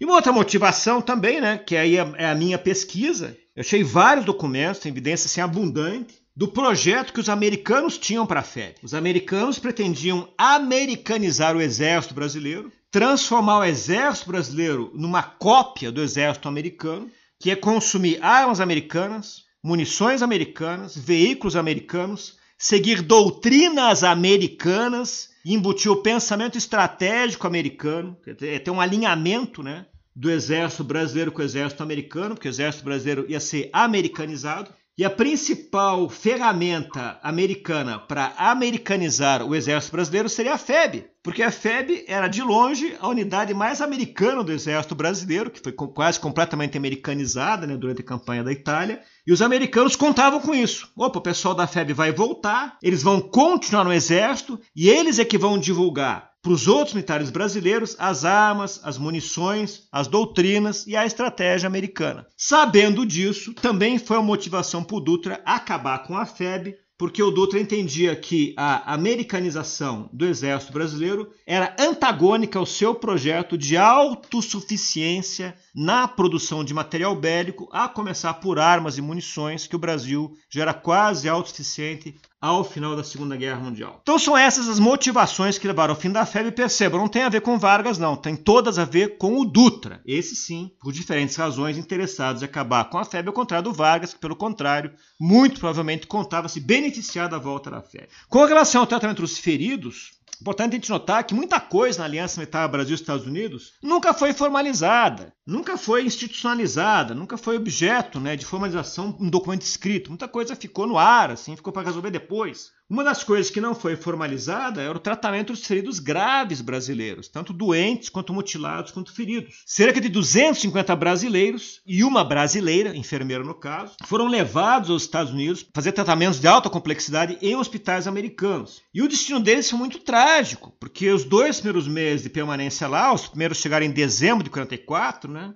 Eles ficaram abandonados lá. Ficaram abandonados, foram esquecidos pelas autoridades brasileiras. É somente em fevereiro de 45 começa a ter contato de autoridades brasileiras em Washington com esses feridos para daí ver das suas necessidades, ver as suas carências, providenciar uniforme, que eles não tinham uniforme para usar. Eles usavam aquele pijama ridículo de paciente de, de, hospital, não tinha uma roupa para eles. Soldos, não tinham dinheiro para comprar material essencial para eles, nas cantinas americanas, não tinham nada, estavam lá abandonados. A situação começa a ser revertida a partir de fevereiro de 45, e para grande agonia dos brasileiros internados nos hospitais americanos, a guerra acaba em maio e eles continuam lá esquecidos nos hospitais americanos. É somente em setembro de 45, outubro de 45, que finalmente é providenciado o retorno dos feridos que estavam em tratamento nos Estados Unidos, feridos brasileiros, né, que voltam ao Brasil a partir aí de setembro de 45, mas somente depois que eles fizeram um apelo pessoal para a filha do ditador, Alzira Vargas, a filha prediatra Vargas, recebe uma carta desses feridos implorando que não esqueçam dele de novo, que permitam eles voltar ao Brasil, que eles não aguentam mais ficar nos Estados Unidos abandonados, esquecidos de tudo quando ficaram uma parte do ano de 1955, né, que foi uma parte do tempo que eles ficaram nos Estados Unidos. É uma história muito trágica, muito triste, e de novo, né, como historiador, é um prazer profissional incomparável você encontrar fontes que falam dos feridos brasileiros nos Estados Unidos. Mas como cidadão brasileiro, a descrição dessas fontes, a leitura dessas fontes, é uma raiva infinita.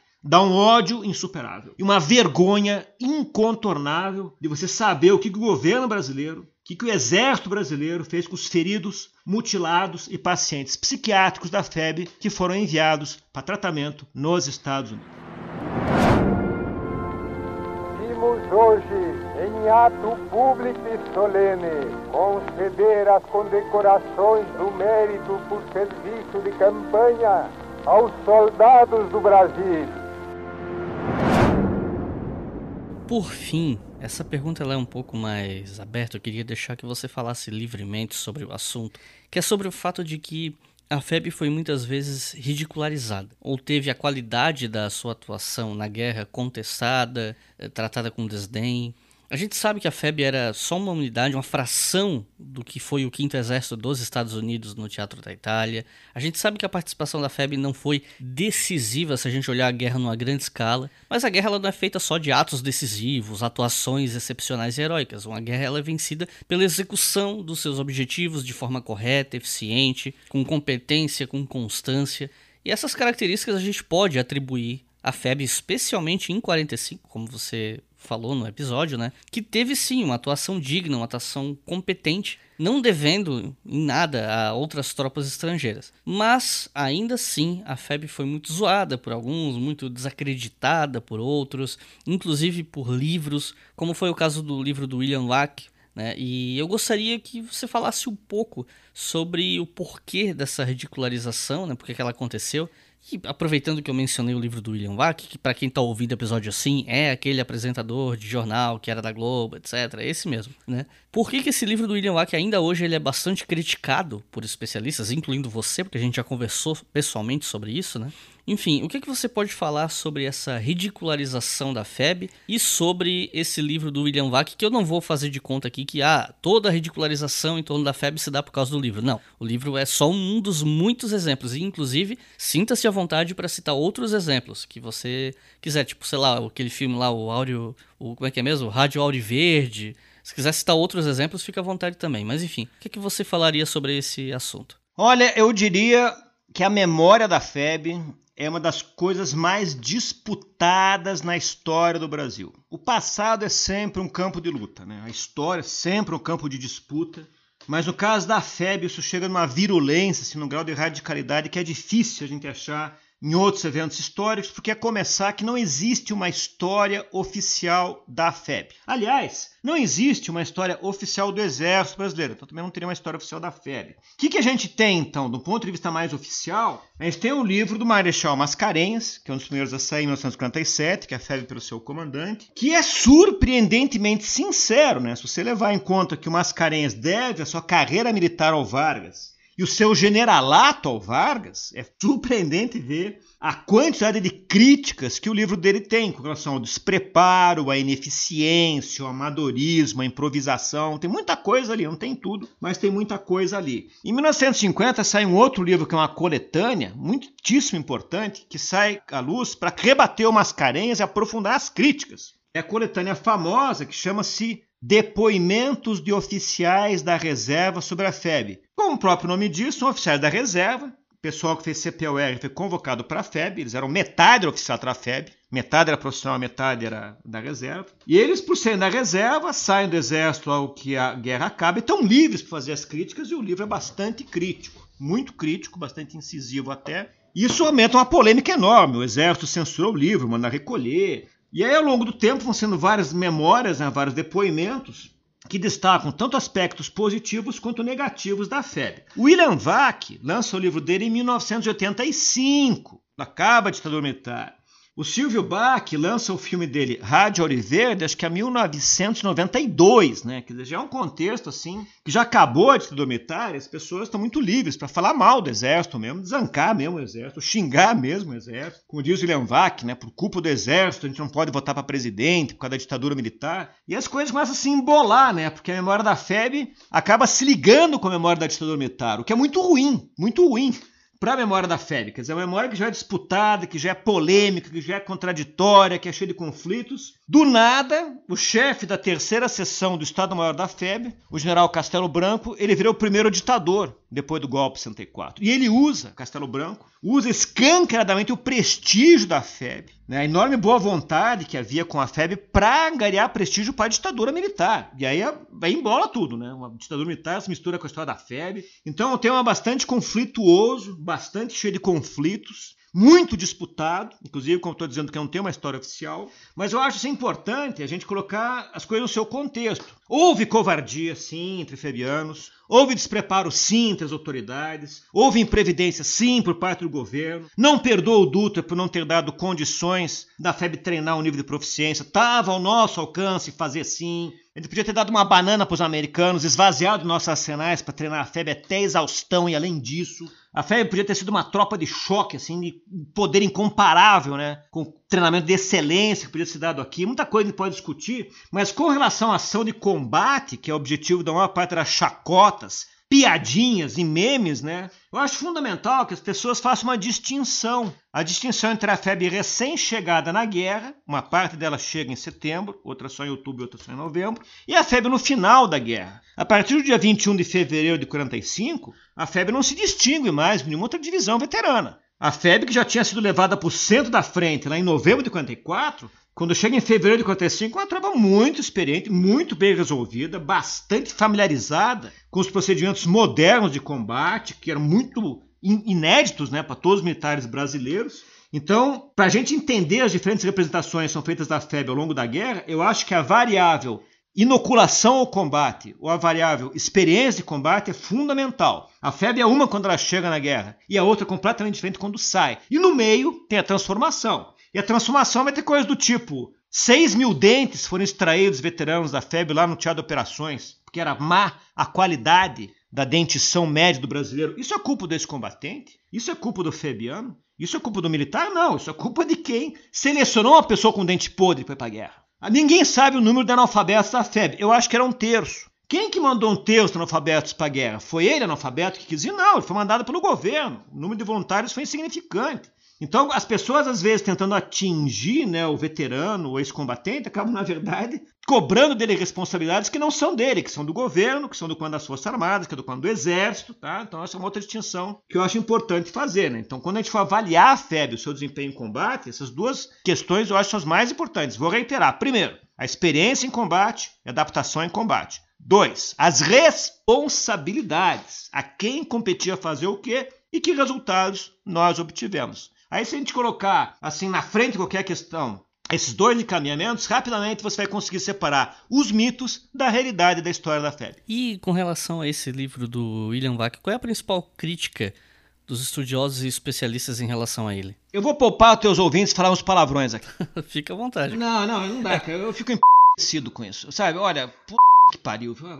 Não, olha, uma coisa você errar. Todo, todo mundo erra. Ninguém, ninguém é perfeito, todo mundo é humano, errar é humano, o historiador pode errar, o historiador pode errar ao fazer, por exemplo, uma pesquisa incompleta, que não viu todos os documentos, ou ao ver os documentos não ver o documento inteiro, ou ao ver o documento errar na lei, tudo isso pode acontecer, tá? Errar é humano, o historiador, como qualquer ser humano, está sujeito a erros, mas aquilo que o Nembach fez é de profunda má fé, é profundamente ofensivo, tem um sentido político claro, e ao mirar na instituição exército, que ele considera responsável pela ditadura militar, ele acaba atingindo o veterano de guerra. Ele acaba acertando no Febiano. Ele acaba dando outro tiro no pracinha, caramba. É uns troços que, sabe, uma pena, mas ele, como história, aquele livro é um fracasso. Vou dar um exemplo. E vou dar um exemplo que eu vi, tá?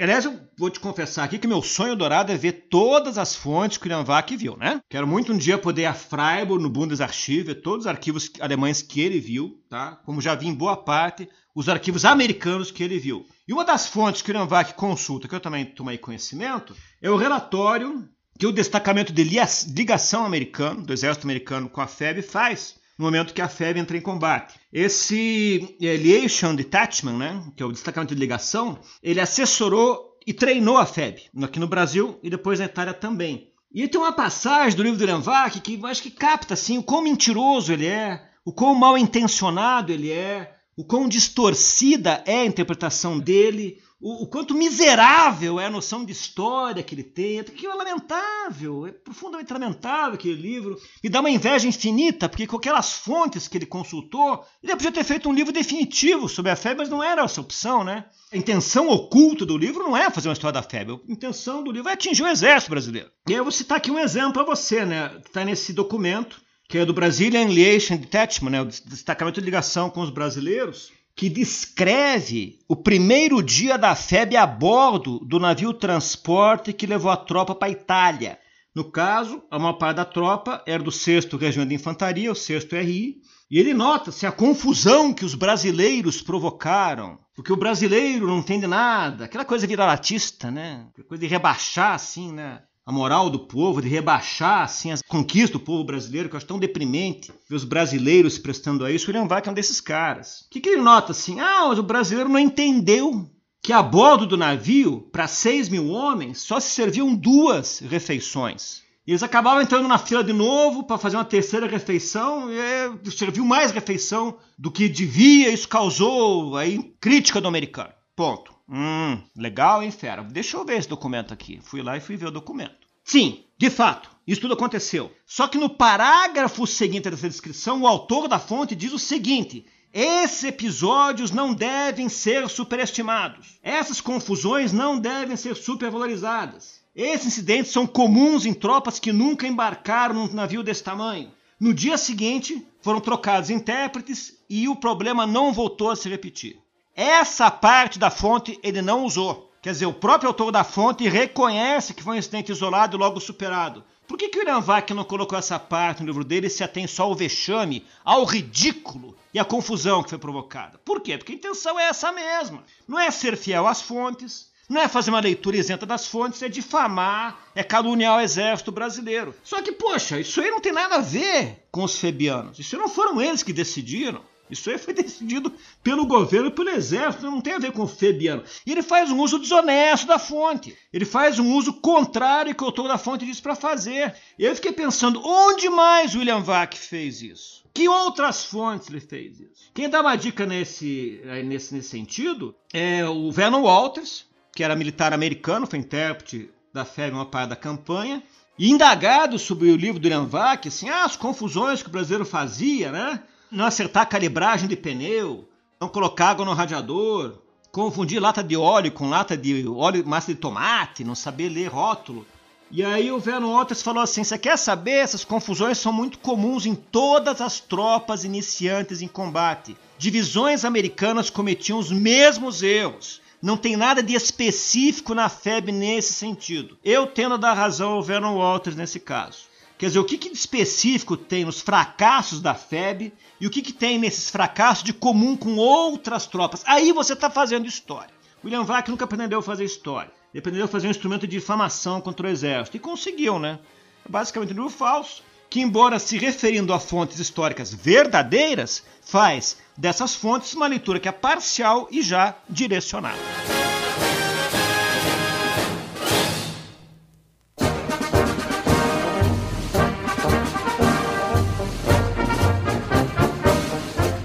Para finalizar, eu queria te pedir uh, recomendações de leituras para iniciantes, porque a literatura sobre a FEB é relativamente grande, só que muitos desses livros você só encontra em sebo. E para alguém que está começando, não, não dá para sair recomendando, sei lá, 10, 15 livros. Então, assim, para uma pessoa que, putz, eu quero começar a estudar isso agora, mas eu não tenho grana para sair comprando um livro à torta direito. Se você tivesse que recomendar aí um, dois, no máximo três livros para alguém que está começando, quais seriam as suas recomendações? Bom, uma obra mais geral, assim, de síntese, muito valiosa, que dá um panorama bastante abrangente, muito preciso, ainda bastante atualizado da participação do Brasil na guerra, é o livro do, professor Francisco Ferraz, que saiu pela editora Azahar, que chama-se Os Brasileiros e a Segunda Guerra Mundial. É um livrinho pequeno, bastante sintético, mas cobre adequadamente toda a história da participação do Brasil na Segunda Guerra Mundial. Então, quem quiser se iniciar no entendimento né, do que, que foi o papel do Brasil na Segunda Guerra Mundial, eu recomendaria esse livro do professor Francisco Ferraz, que chama-se Os Brasileiros e a Segunda Guerra Mundial. Um segundo livro muito importante também para entender a FEB, aliás, mais que importante, eu diria indispensável,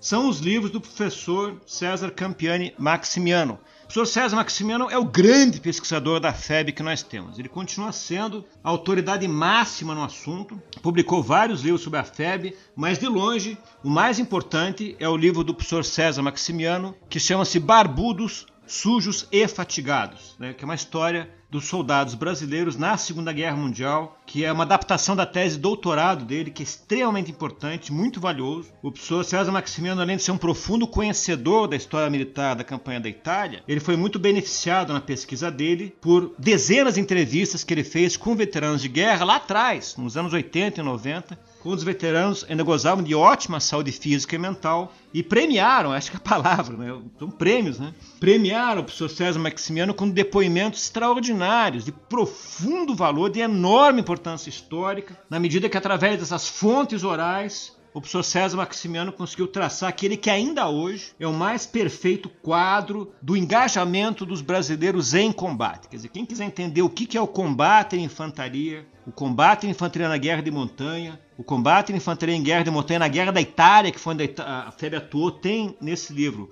do professor César Maximiano uma obra que eu acho que é indispensável. E em terceiro e último lugar, vou tomar aqui a liberdade de citar a mim mesmo, que há cinco anos atrás eu publiquei em 2015 dois livros sobre a participação do Brasil na Segunda Guerra Mundial, um dos quais eu reputo como extremamente importante pelas novidades que traz, que é o livro que chama-se Aliança Brasil-EUA, uma nova história do Brasil na Segunda Guerra Mundial, que é resultado da pesquisa que eu fiz em acervos documentais inéditos nos arquivos nacionais americanos, o National Archives, que fica lá em Maryland, nos Estados Unidos, com, que focaram essencialmente nas nos documentos legados pelas comissões militares conjuntas. Haviam duas, já citei uma, comissão em Washington, mas também tinha outra comissão aqui no Rio de Janeiro. E ambas comissões legaram um manancial enorme de documentos que permitem a gente escrever uma nova história do Brasil na Segunda Guerra Mundial, com revelações do tipo por que não foi fornecido um fuzil atualizado para a FEB? Por que a FEB ganhou um fuzil velho, superado, como é o Springfield? Como que deveria ser o desfile de retorno da FEB? A FEB ia fazer um desfile motorizado na sua volta ao Brasil, que ia ser uma coisa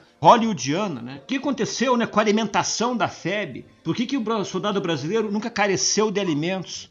Que, que o soldado brasileiro foi um dos mais bem alimentados de toda a guerra. São revelações que esse livro traz, como também questões políticas relativas né, às negociações militares Brasil-Estados Unidos e também com relação à ameaça argentina, a ideia de você guarnecer o exército brasileiro para uma eventual guerra com a Argentina, através do Plano Sul, que era o plano de operações americano e brasileiro que previa uma guerra contra a Argentina. São novidades, então, que esse livro traz e que aí, sem muita modéstia, eu digo que sim, é um livro muito importante. Não conheço uma obra que trate de forma tão ampla, detalhada e com documentos tão originais como esse. Então, se a pessoa conseguir ler esses três livros, vai estar fazendo um ótimo negócio. Não podendo fazê-lo, fica aí como sugestão a ordem então de prioridades. Em primeiro lugar, então, os brasileiros e a Segunda Guerra Mundial, do professor Francisco Ferraz. Em segundo lugar, Barbudos, Sujos e Fatigados, de César Maximiano. Em terceiro, Aliança Brasil-Estados Unidos, da minha autoria, Denison de Oliveira. Então é isso. Gostaria de fazer alguma consideração final para os nossos ouvintes? Olha, eu pesquiso esse assunto há uns 20 anos já.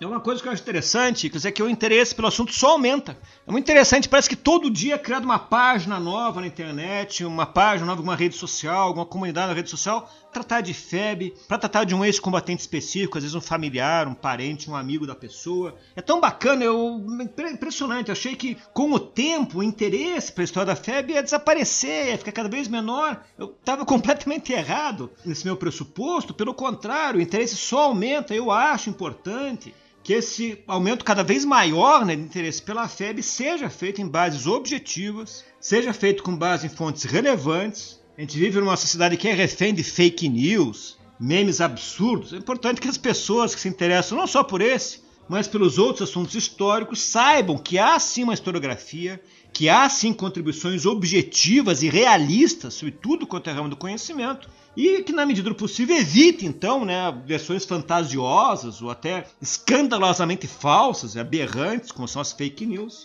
E no esforço de conhecer mais sobre a FEB, que é um objeto fascinante, extremamente relevante para entender o resto do Brasil, que as pessoas sempre tentem focar em fontes confiáveis, em fontes dignas. Então é isso. Muito obrigado por todos vocês que ouviram até o final. E não se esqueçam de que a gente tem uma campanha no Apoia-se que financia o História FM, que financia todos os outros podcasts que a gente produz, tudo que é feito sob o nome Leitura Obriga História é financiado por essa campanha. Se você puder colaborar conosco a partir de dois reais por mês, eu fico muito agradecido e todos nós que trabalhamos Leitura Obriga História. E com cinco reais por mês vocês podem ouvir esse e tantos outros episódios sempre com antecedência. Então é isso, muito obrigado e até a próxima.